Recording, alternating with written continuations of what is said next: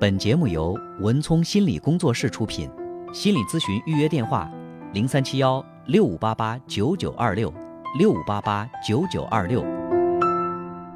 喂，你好，喂，你好，哎。是文聪老师吧？哎，我是文聪，嗯，文聪老师你好，我想咨询一个问题，嗯。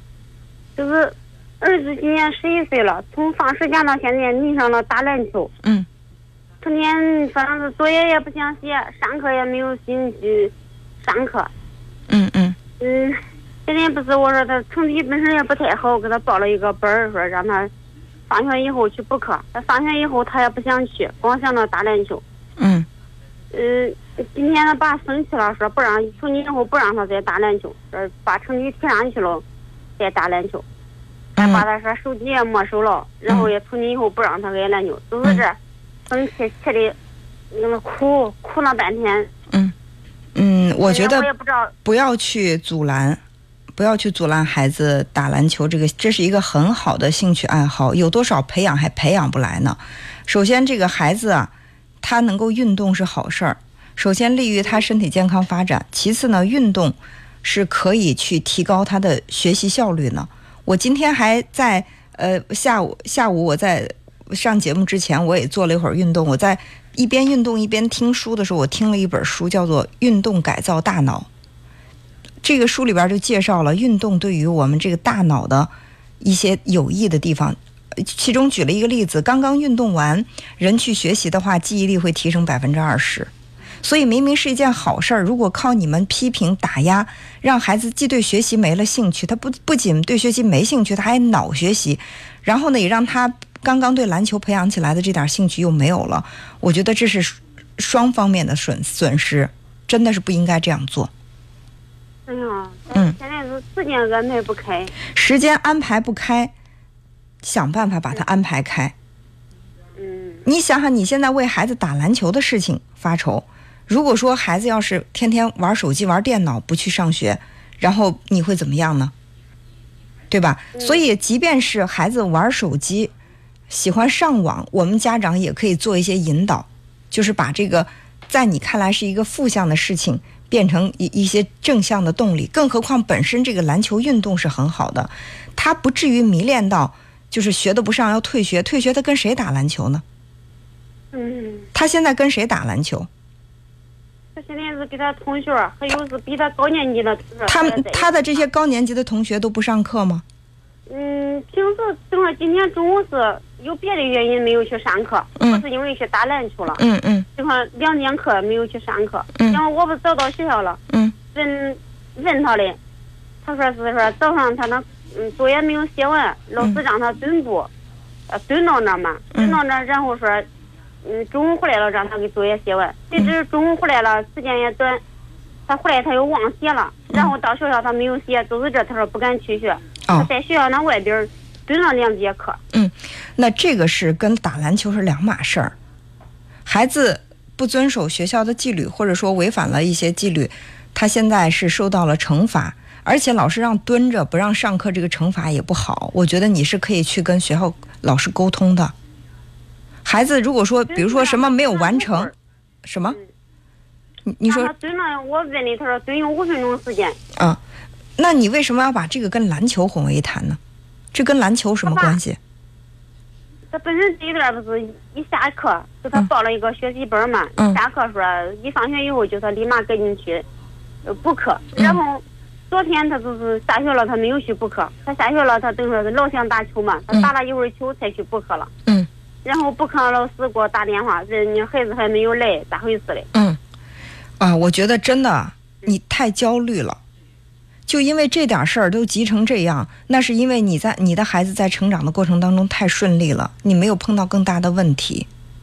孩子多正常呀，就是刚刚暑假培养起来的这个兴趣爱好，刚学会打篮球，然后在贪玩玩了一会儿，打了一会儿篮球，去上补习班，可能是晚了一会儿，这是一件小事儿，你好好的跟孩子讲没问题的。但是因为这个，你就不让他打篮球了，然后你跟他吵，到最后可能孩子篮球也不打了，学习也更不想学了。嗯所以我就是在我工作的过程当中，包括呃一些打电话咨询的嗯这些我都会有一种感觉，在家长的口中描述的这孩子已经病入膏肓了，已经不得了了。但真正看到孩子之后，跟孩子一交流，真的没那么多问题。所以家长都是孩子出现一丁点儿的问题就如临大敌，把这个问题放大的很多，觉得我这孩子真的是完蛋了，不行了。其实你想想，多小的一件事儿啊！刚刚过完的暑假，学会了打篮球，然后给他课后报的补习班，他因为想多玩一会儿篮球，去补习班的时间晚了，就这么一件事儿，至于这么紧张吗？他现在是啥吧？嗯，由于补课时间也是有安排的嘛，他刚好是下了学下课以后，然后去补课，眼补完课了，等会儿是天也黑了，他没法再去打篮球了。嗯，都是这，他不想去补课。他是每天都补课吗？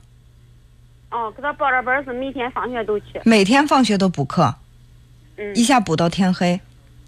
嗯，正常十点半放学，嗯，然后补到六点半，六点半刚好是天都黑了，他说他没有同学陪他打了。回来还得吃饭，吃完饭还得写学校的作业，对吧？哎，对，他说你觉得你觉得孩子这样累不累呀、对呀，累是累，但是他成绩太差了，我也是发愁让他去补了。越补越差。你给他补的这个课，到最后，你现在给他补这段时间，成绩有明显的提提高吗？刚去两天，刚去两天。啊，其实我想说一句跟你泼凉水的话：嗯钱花了，时间浪费了，真的未必学习效果好。嗯就是以我个人的一些经验吧，我觉得钱花的不少，时间浪费的也不少，你们心操的也不少，到最后效果不是那么好。他现在不是后来跟他爸一说不让他打篮球了，在家刚才还在那哭的嘛。嗯，回去我说你有啥给我说说，他说你光按你们的要求，你都没有想想我，他们说不理解他了嘛。他说你们要看看我心里有啥想法。对呀，对呀，孩子说的太棒了，我都想给这孩子鼓掌。我说你有啥想法给我说说。他说跟你们说有啥用，说你们也不理解，嗯，是啊跟我，说？所以说现在孩子不是才上小学吗？十一岁是不是？六年级。小学六年级，到了初中你会更头疼。我不是吓唬你，孩子什么都不会跟你说，他才上小学六年级，他都不想跟你说，他就知道说了你也不理解。你觉得到了初中，他自己有更更独立的行为能力的时候，他会跟你说吗？什么都不跟你说，到那个时候你才发愁呢。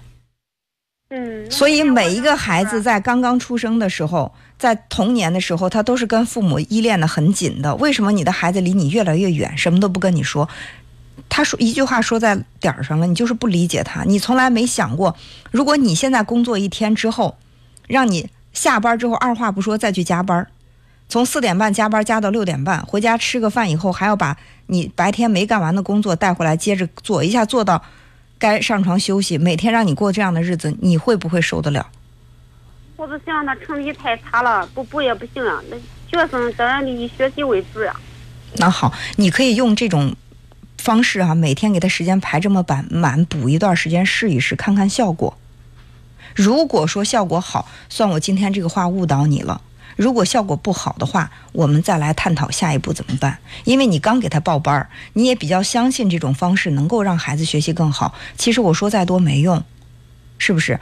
让事实说话，让孩子这样坚持一段时间，你看看他在学习的效果上、学习的劲头上、兴趣上是不是有所提高。如果真的是效果好，那这个呢也算是一个特殊的案例，我也算是长了个教训，我不能够去去一概而论。但如果是学习效果不好的话，你一定要告诉我，我们在想怎么怎么解决。那个时候可能我的话对你来讲更起作用。现在关键是我不知道该咋办。你想让他去打篮球吧，他又没有时间去补课；不让他补课吧，很害怕他学习越来越差。咋？对，所以说你试一试，让他这么去补课，每天安排这么满去补课，究竟是不是能够对学习成绩有所提高？先把这个尝试做完，再说下一步，嗯好不好？那你说现在先让他补着课看看。嗯，先让他补着课看一看，因为你现在比较认同这个补课，而且也是刚刚报了名，才补了几天就不补了，可能你在心里面也会觉得遗憾。所以，既然是已经报了这个班儿，咱们先做这个尝试。如果确实效果不好的话，就要把这个方法停一停了。我当然不能够，呃就是这么霸道的说你别补，别给他补了，没效果。但是我确实觉得，用这种方式给他补课，学习成绩突飞猛进提高的可能性并不大。我的感觉是这样的，哦，好吧？那好，嗯嗯嗯，那好谢谢哎孙老师。好好，那就这样。嗯，好再见谢谢。嗯好。本节目由文聪心理工作室出品，心理咨询预约电话：零三七幺六五八八九九二六六五八八九九二六。